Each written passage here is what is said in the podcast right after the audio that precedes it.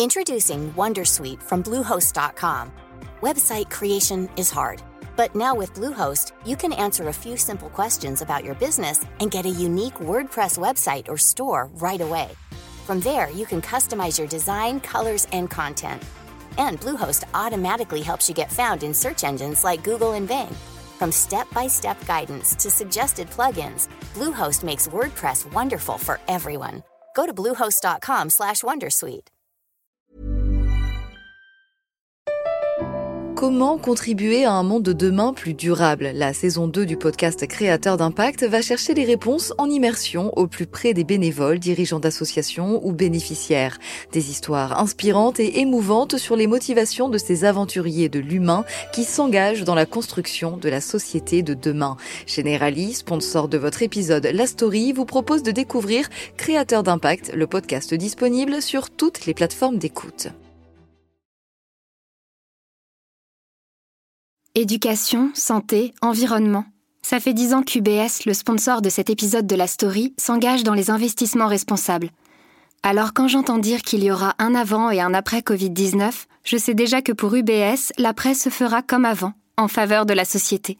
C'est aussi pour ça que j'ai choisi d'y placer mon argent.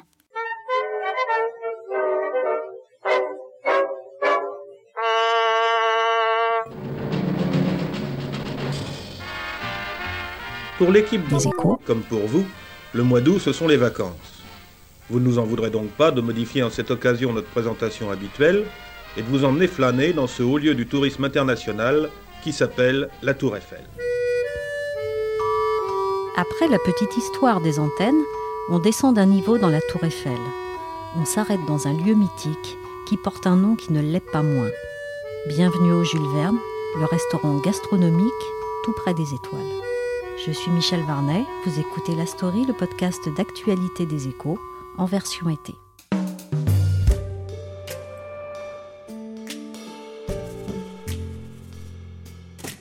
Au deuxième étage de la Tour Eiffel, le Jules Verne a une vue fabuleuse. On a tout Paris comme un tapis, à ses pieds, à 360 degrés.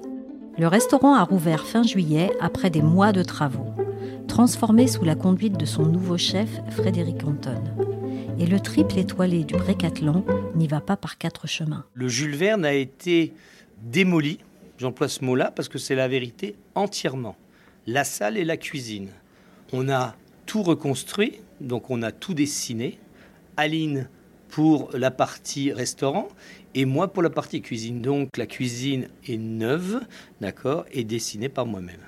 On le retrouve au milieu de sa cuisine flambant neuve une petite visite. Déjà, la première chose qui est très importante, c'est que le, le, piano qu'on a, euh, le gaz est interdit. Donc toute la flamme est interdite euh, à la tour Eiffel, bien sûr. Question de sécurité, d'accord?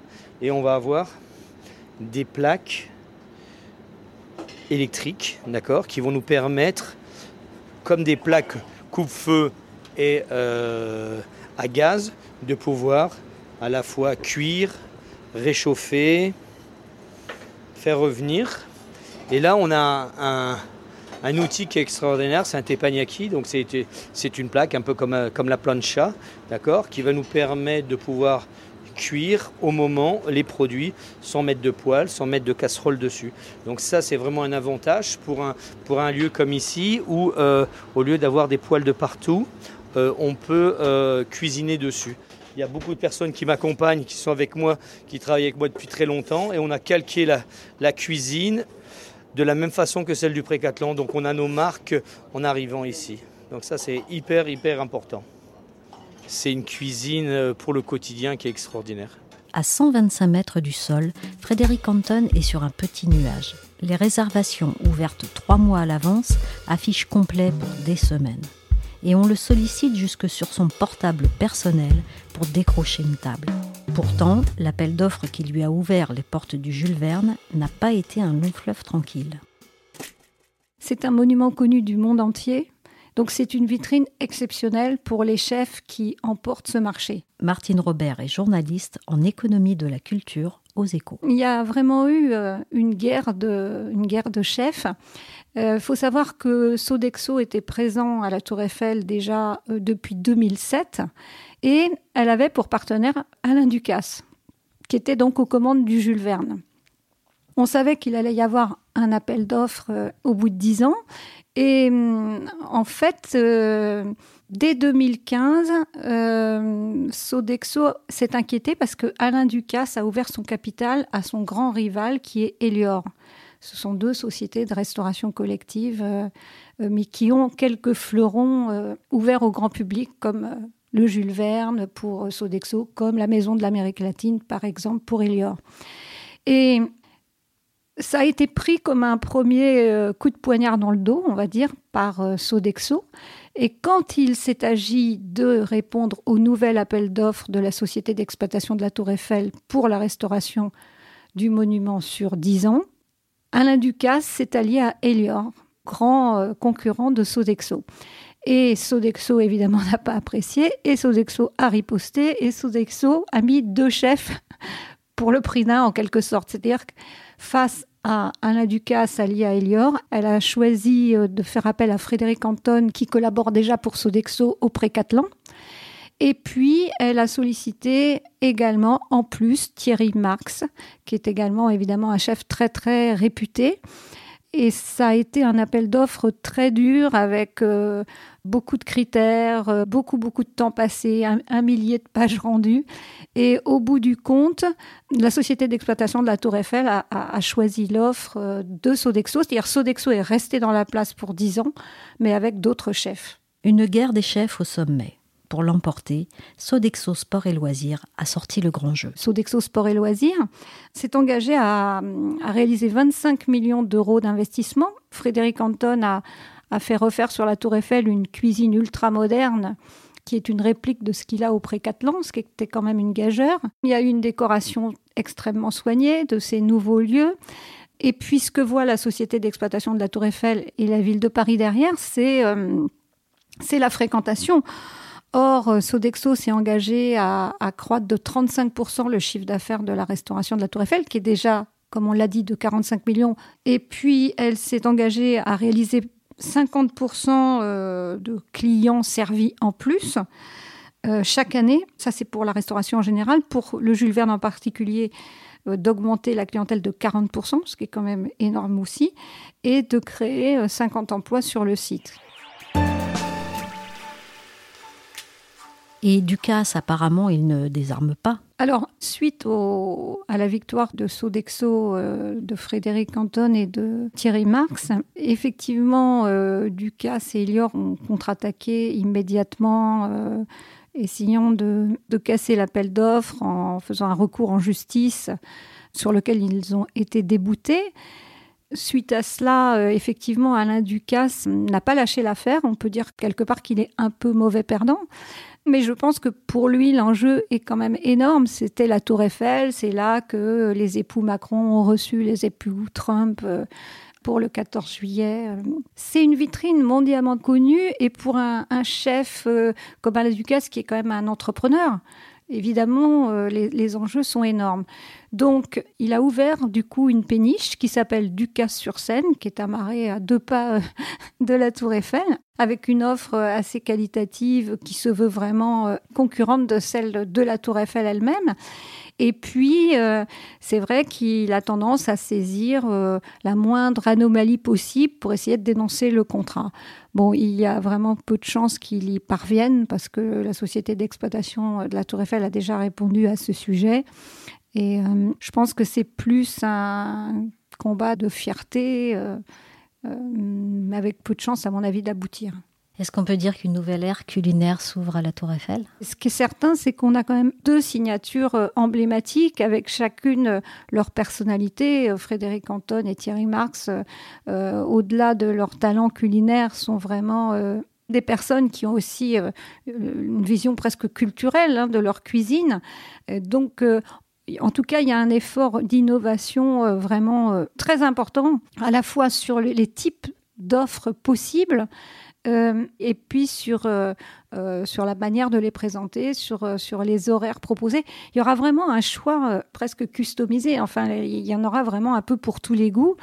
Et je pense que ça, c'est pour la Tour Eiffel qui fête ses, ses 130 ans, c'est l'occasion aussi de bah, de montrer qu'elle n'a pas pris une ride et qu'elle sait s'adapter aussi aux, aspirations du moment de sa clientèle.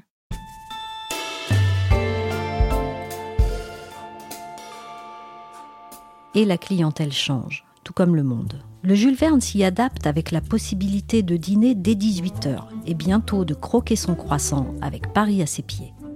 Le restaurant va proposer un petit déjeuner dès 7h30 du matin. Tenue casual chic exigée c'est assez peu précis pour ne pas être trop contraignant. Il faut peut-être juste oublier les tongs et le Bermuda, mais pas la carte bleue. Les prix vont hors boisson de 105 euros le midi jusqu'à 230 euros le soir. Feutré, savoureux, vertigineux, le Jules Verne veut dépasser l'attraction pour conquérir autant les gastronomes parisiens que les touristes. Comme l'explique Franck Chaneva, le directeur général de Sodexo Sport et Loisirs France vous voulez, l'ambition que nous affichons au Jules Verne est essentiellement d'en faire un haut lieu de la gastronomie et pas simplement une réponse euh, touristique avec euh, des attentes de montée en gamme des, visiteurs. Il y a aussi un enjeu euh, pour les Français, les franciliens, voilà, de, de, faire rayonner la Tour Eiffel. L'objectif laisse peu de doute. La Tour Eiffel veut rayonner comme jamais par l'excellence culinaire française. Ça sonne comme une évidence. On est pourtant passé par quelques expérimentations en 130 ans sur la Tour Eiffel. L'idée qu'on puisse manger ou se restaurer ou boire d'ailleurs sur la tour est née dès la construction de la tour. Bertrand Lemoine est historien de l'architecture. Il a écrit La tour de Monsieur Eiffel, paru dans la collection Découverte de Gallimard. Il faut bien imaginer que la tour est pas seulement la tour la plus haute du monde à son époque, la construction la plus haute du monde, mais en même temps qu'elle est destinée dès le départ à accueillir du public pour ça qu'il y a des ascenseurs, des ascenseurs très sophistiqués avec plusieurs constructeurs, il y a des escaliers pour évacuer la tour en cas de problème. Et donc il y a, il y a l'idée que l'accueil du public est fondamental, que cette tour qui n'aurait pas été visitable par exemple aurait évidemment perdu beaucoup de son attrait. Et qui dit visiteur dit bien sûr euh, à la fois boutique sanitaire peut-être et restauration. Dès le départ, euh, Gustave Eiffel avait installé en 1889 en réalité quatre restaurants au premier étage qui étaient euh, liés à des, à, des, à des, terroirs, à des contextes géographiques précis. Un restaurant français, bien sûr, mais aussi un restaurant russe, un restaurant flamand. je ne sais pas pourquoi flamand, c'est la gastronomie flamande, pas forcément la plus réputée. Et puis un bar, non pas un restaurant, un bar anglo-américain. Tradition du pub anglais ou du bar américain qui était, euh, qui était déjà vivace à l'époque. Et ces quatre restaurants euh, fonctionnaient en parallèle, chacun occupait une des faces euh, de la plateforme du premier étage. Et en 1900, euh, lorsqu'Eiffel a voulu moderniser en quelque sorte la tour, la transformer un peu pour l'exposition universelle suivante, il a non seulement changé l'ascenseur, mis des ascenseurs électriques, amélioré techniquement un peu les choses, mais il a modifié les façades des restaurants, il a légèrement modifié, tout en restant dans le même esprit. Toujours un restaurant français, un restaurant russe, toujours, on était d'ailleurs en 1900 dans je dirais, au zénith de, l'amitié euh, franco-russe. Le restaurant flamand est devenu euh, un restaurant euh, hollandais. Peut-être trouvé que flamand, c'était trop exclusif. là aussi, gastronomie hollandaise, bon, à voir. Et le bar anglo-américain est devenu un restaurant tout simplement anglais.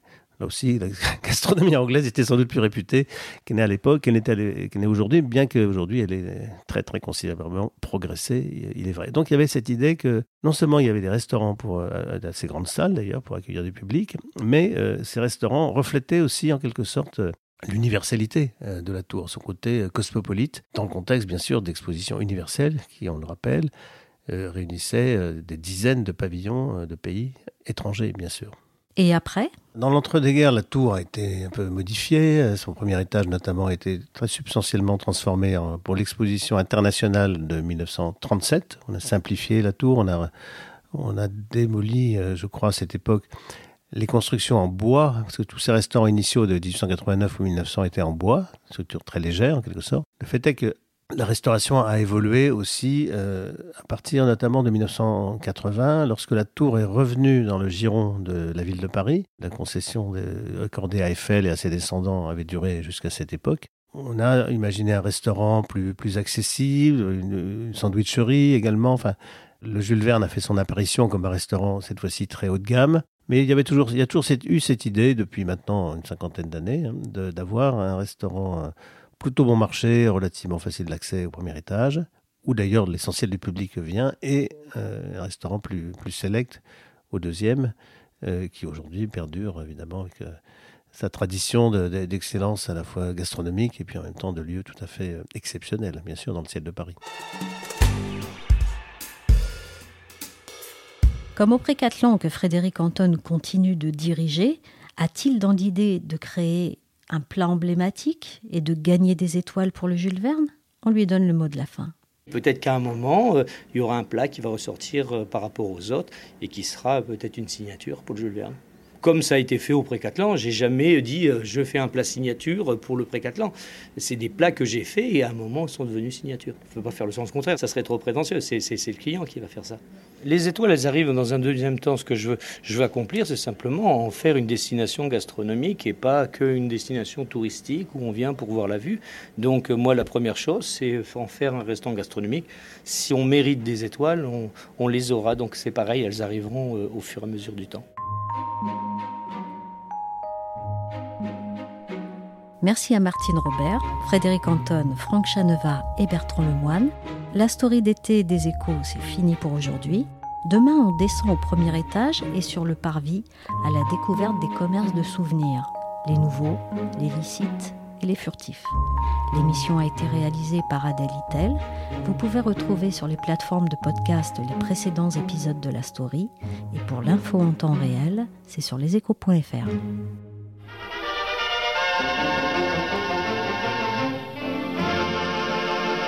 Mesdames, Messieurs, la visite est terminée. N'oubliez pas le guide, s'il vous plaît.